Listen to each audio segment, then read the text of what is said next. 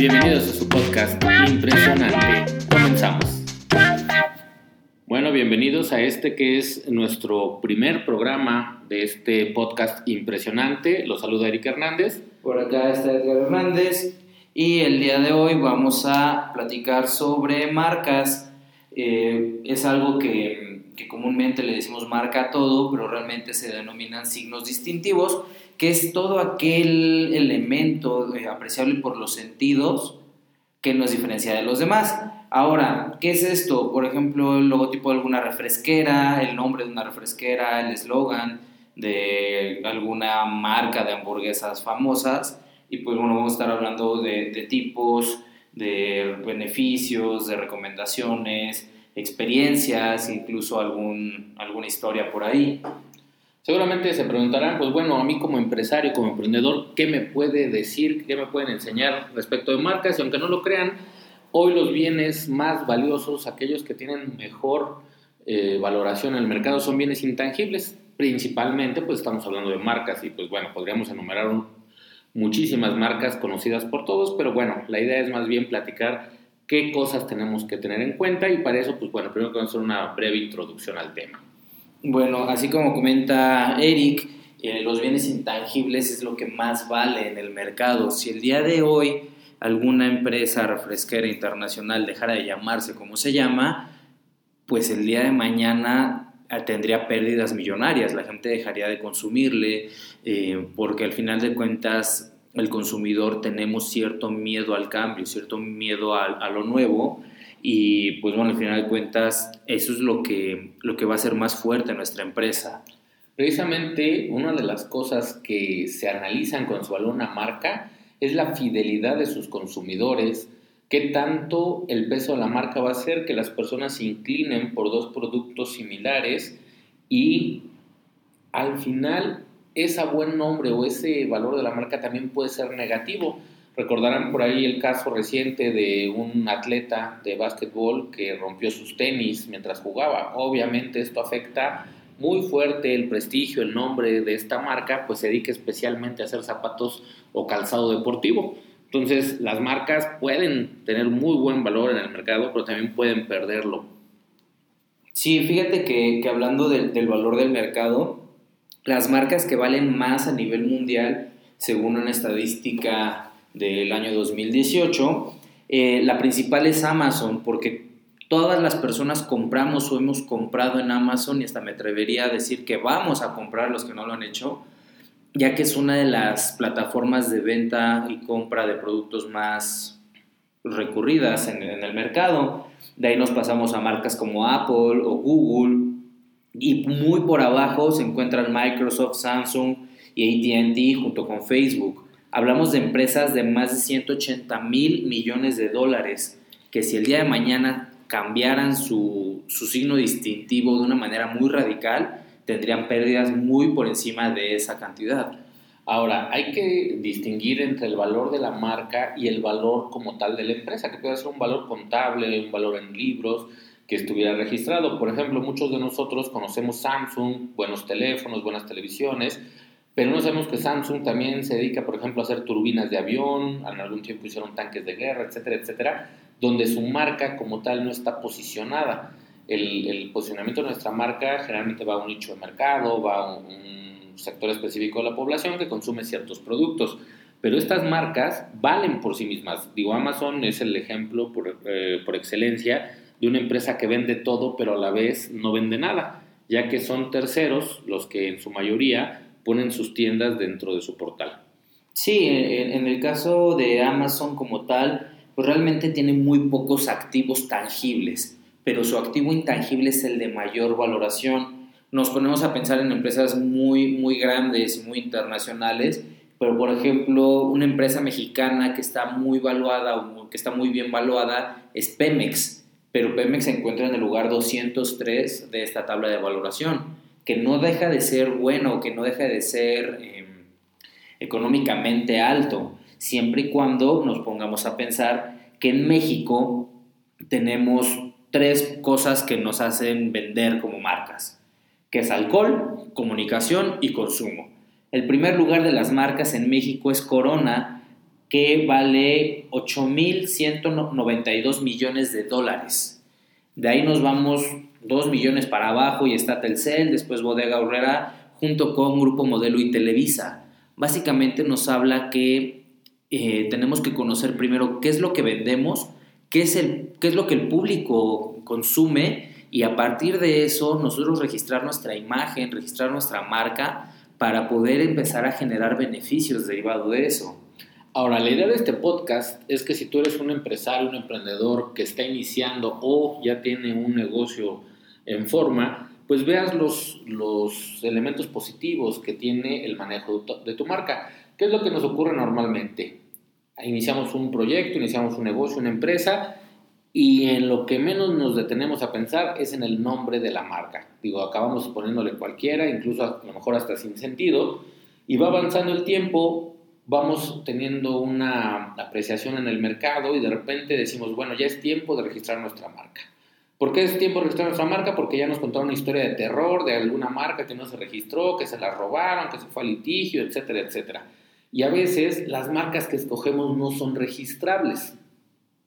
De hecho, eh, le ponemos nombres que a nosotros nos parecen bonitos, que sentimos una identidad con el nombre, pero no pensamos en, esa asesoría previa de saber qué sí se puede registrar y qué no, si existe algún tipo de impedimento, como que no sea descriptivo de los productos que yo voy a vender. A mí me encantaría vender cervezas y que mi marca se llamara Cervezas Edgar, pero pues bueno, existen ciertas limitantes que la ley nos pone para registrar las marcas. De hecho, en dado caso, cuando registramos una marca y el INPI nos lo concede, necesitamos estar conscientes de que si existe alguna con derecho de preferencia o que esté previamente registrada y que está en un grado de confusión, pues bueno, puede haber un riesgo. Por eso nosotros tenemos varias recomendaciones para este tipo de, de ideas antes de registrar la marca.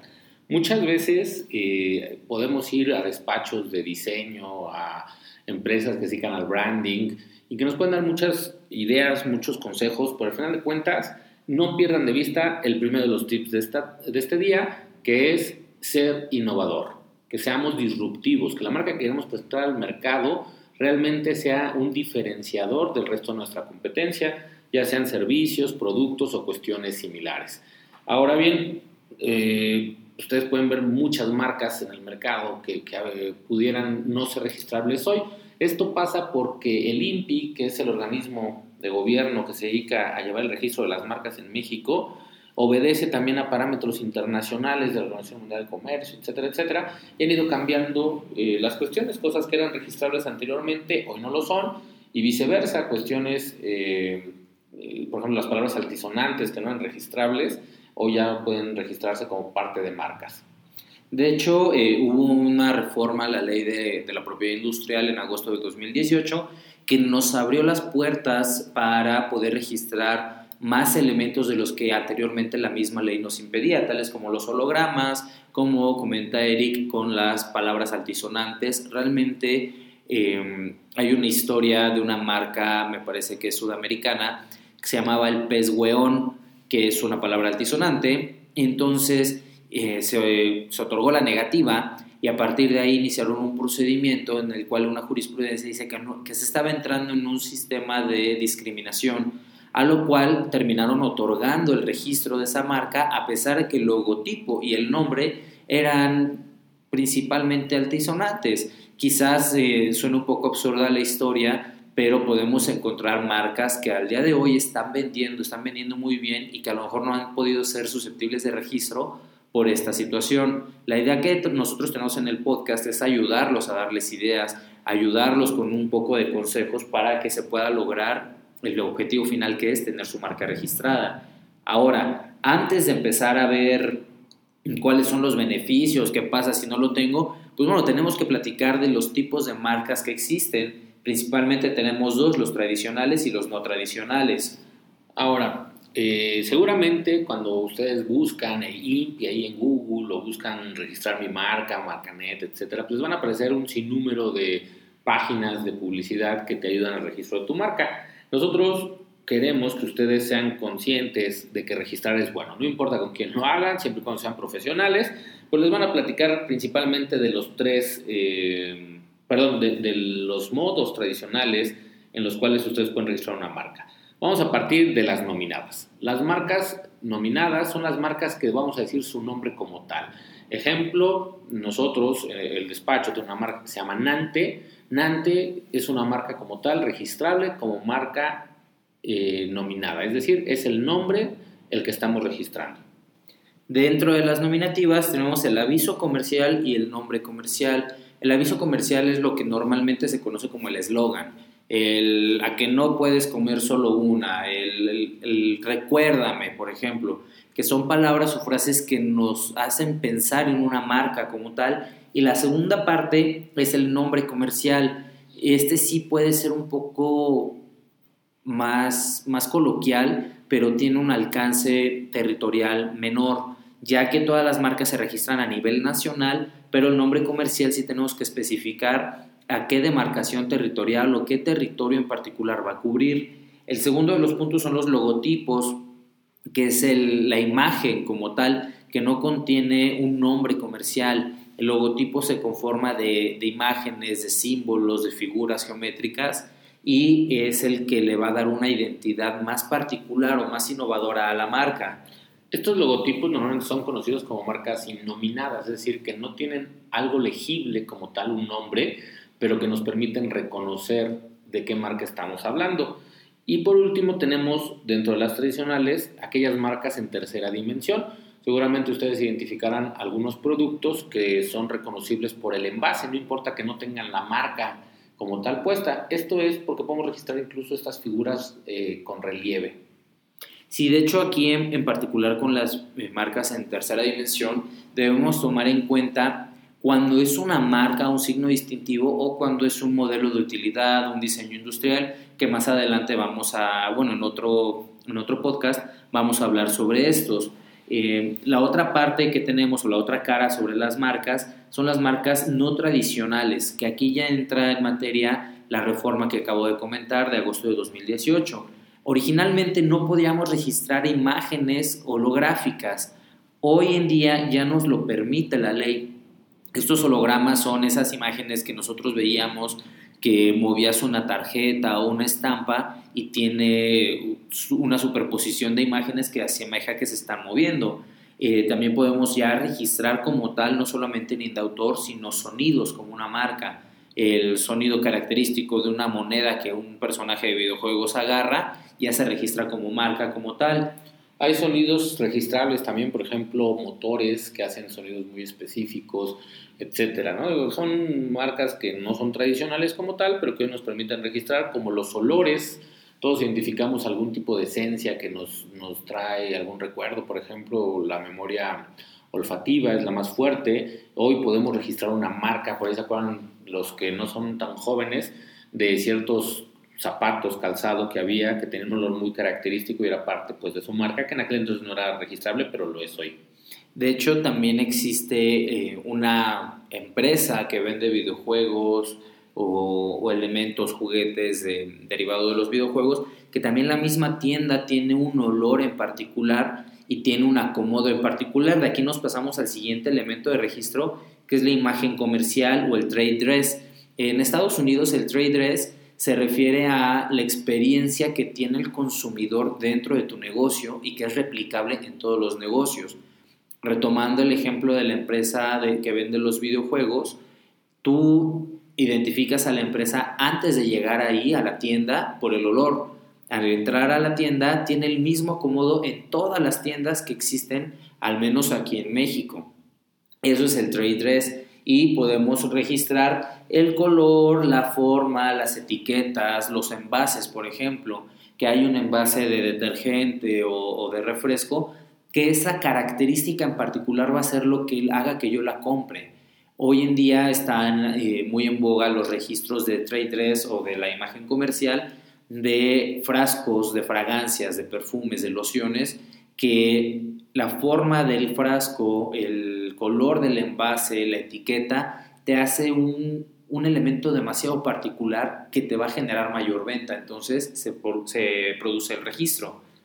Pero bueno, todo esto que les hemos platicado hasta ahorita es esta parte técnica, es esta parte informativa de qué es registrable, qué no es registrable. Pero la idea de este podcast es hacer más práctica nuestra vida. Entonces, para empezar, eh, para registrar una marca, lo primero que tenemos que tener es la marca, ¿no?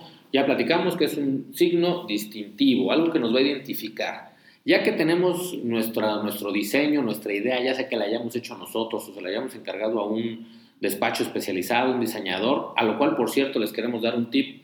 Siempre busquen que su marca sea diseñada de cero. Hemos escuchado muchas historias de terror de empresas que descubren que su misma marca eh, se la vendieron a dos o tres clientes y a la mera hora pues empieza la discusión de quién es el titular. Pero bueno, ya que tenemos nuestra marca, tenemos que identificar a qué clasificación pertenecemos. El, el INPI como tal tiene una serie de clasificaciones que divide productos y servicios. Entonces nos vamos a encargar de ver si yo voy a ser el generador del producto o el productor como tal o voy a comercializarlo o si voy a ser ambas, bueno, voy a registrar mi marca tanto en productos como en servicios. Vamos a ver si es eh, administración comercial, si es una prestación de un servicio, vamos a ver si va a ser la producción de café, por ejemplo, de bebidas energizantes, eh, de bebidas alcohólicas, de muebles de madera, de muebles de todo menos madera. Entonces tenemos que, identificar qué clasificación vamos a, a tener nosotros en nuestro signo distintivo. Obviamente, eh, de ahí también vamos a ver si existe o no una marca igual o similar dentro de la misma clasificación en la que nosotros vamos a estar trabajando. Ahora, es bien importante que no pierdan de vista que cada materia en la que quieran tener protección en su marca va a implicar un registro.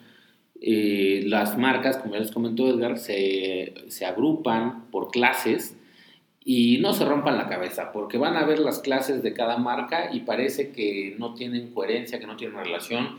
Honestamente no la tienen, eh, se han ido clasificando a, la evolución o al paso de la historia, eh, pero sí tienen que identificar exactamente a qué se quieren dedicar. Después de esa clase eh, y que ya identificaron cuál va a ser su actividad preponderante, y que ya revisaron si existen marcas similares y vieron que no, o si existe alguna similar no es en grado de confusión, podemos proceder a nuestra solicitud. Y aquí hago un pequeño paréntesis. Dice la ley que no pueden ser similares ni en grado de confusión. Entonces hay personas que dicen, oye, es que le cambié la C por la K, o le puse una Q, o puse un dibujito que es una banana, pero ya no es la letra C, ¿no? Digo, al final de cuentas, eh, hay que evitar ese tipo de situaciones, que nuestras marcas sean innovadoras. Eso es lo que va a hacer que una marca sea registrable. Mientras estemos copiando, que queramos emular alguna otra marca de nuestra competencia, pues vamos a tener un problema. Y aunque momentáneamente el INPI nos otorgue un registro, nos dé un título de propiedad sobre esa marca, siempre va a estar abierto a que más adelante nos puedan demandar, nos puedan impugnar la nulidad de ese registro por haber hecho algún plagio. De hecho, aquí otro tip dentro de esto es si no están convencidos con el despacho de diseño o con alguien, pueden ir con un dibujante, con un artista, incluso eh, hay experiencias de, de, clientes nuestros que acudieron a un tatuador para que hiciera el diseño de la marca y así tienes casi total certeza de que nadie más va a tener ese, ese logotipo o ese nombre y pues bueno, nos da un poquito mayor de probabilidad. Recordemos que en materia de propiedad industrial hablamos de probabilidades, no podemos tener una certeza ya que el proceso se divide en dos, el examen de forma y el examen de fondo. El de forma es cuando analizan que la solicitud esté debidamente cumplimentada, que estén bien los pagos, todo lo, eh, la parte del trámite como tal. Y el examen de fondo es el que realiza un escrutador del INPI y este señor o esta señora se va a dedicar conforme a sus conocimientos y las bases de datos del INPI a determinar si es innovador o no, si entra en, grado de confusión o no y peor de los casos, pues, que ya esté registrado.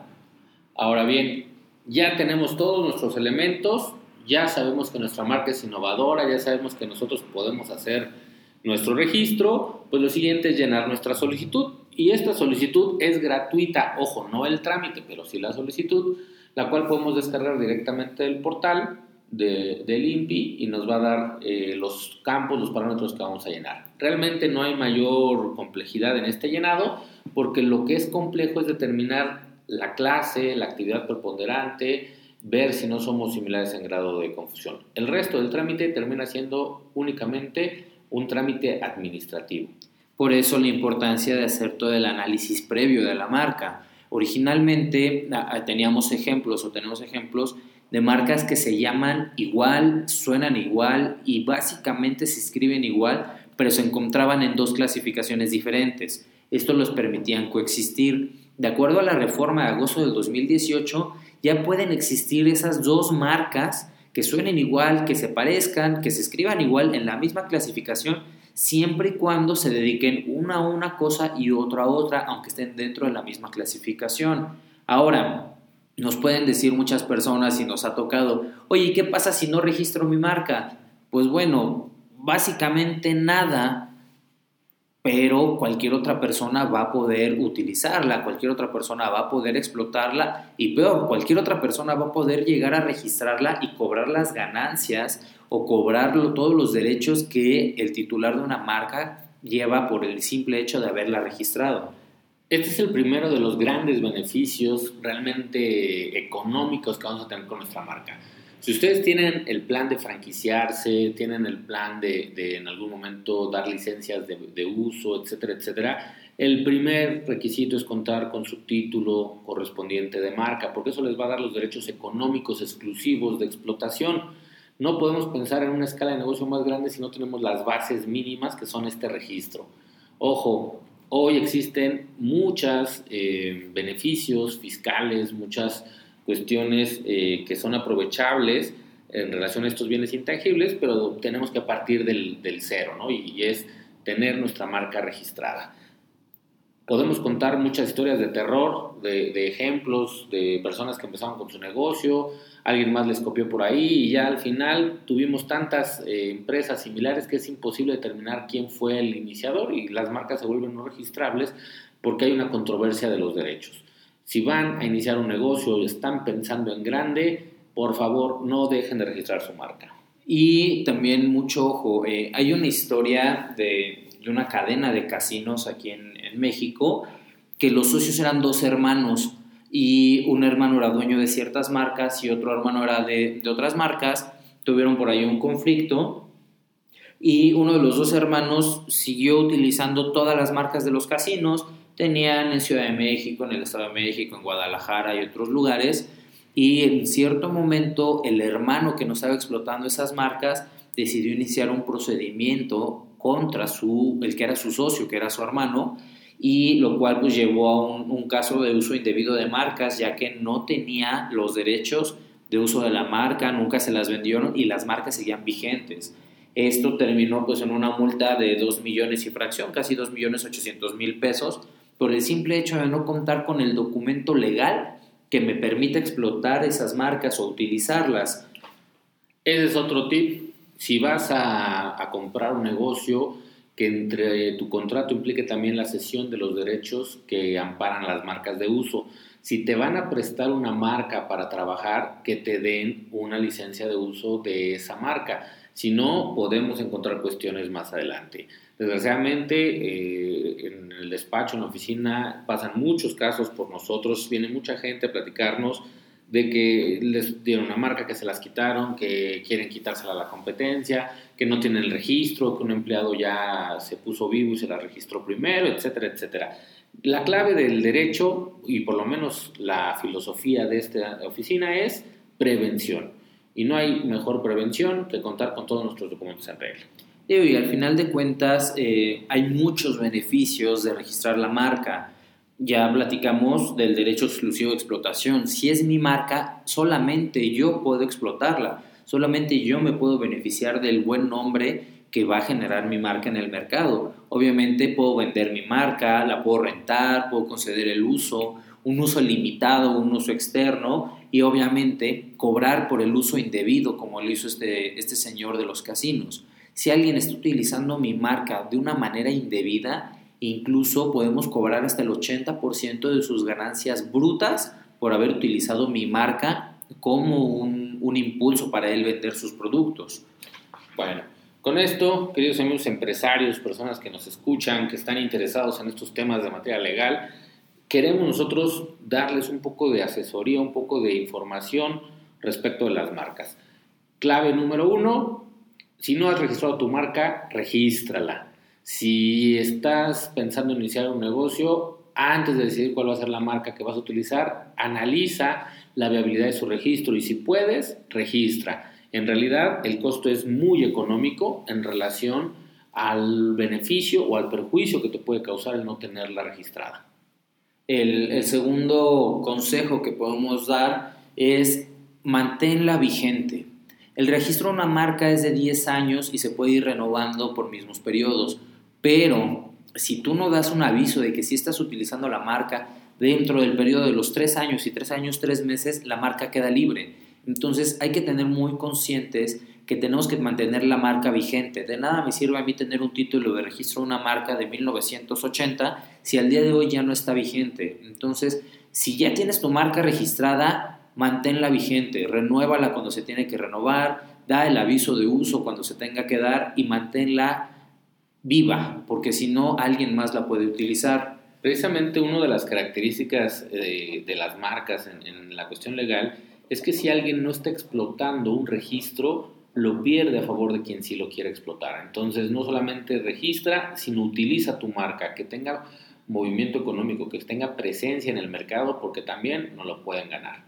Y por último, nuestro tercer eh, consejo con el que queremos cerrar para ustedes es si ya registraste tu marca, si estás al pendiente de, de que esté vigente todo esto, explótala a todo lo que da acércate a un asesor especializado para que te diga todo lo que puedes hacer, que son parte de las cosas que ya hemos comentado, todos los beneficios que tienes tú como empresario con las marcas y explótalas. Los, las cuestiones del comercio son para sacarles utilidad. Nada mejor que contar con una buena asesoría. Y pues bueno, hasta aquí llegamos en este primer tema del podcast. Esperamos que la información haya sido de utilidad que gusten acercarse a un despacho especializado, que tengan por ahí más dudas de las que tenían eh, al momento de iniciar con este podcast. Y pues bueno, simplemente agradecerle su tiempo. Se despide Edgar Hernández. Y queda de ustedes también Eric Hernández. No olviden seguirnos en Facebook. Aparecemos como Abogados Nante. Pueden buscarnos en internet en www.nante.mx. Muchas gracias y tengan un día impresionante.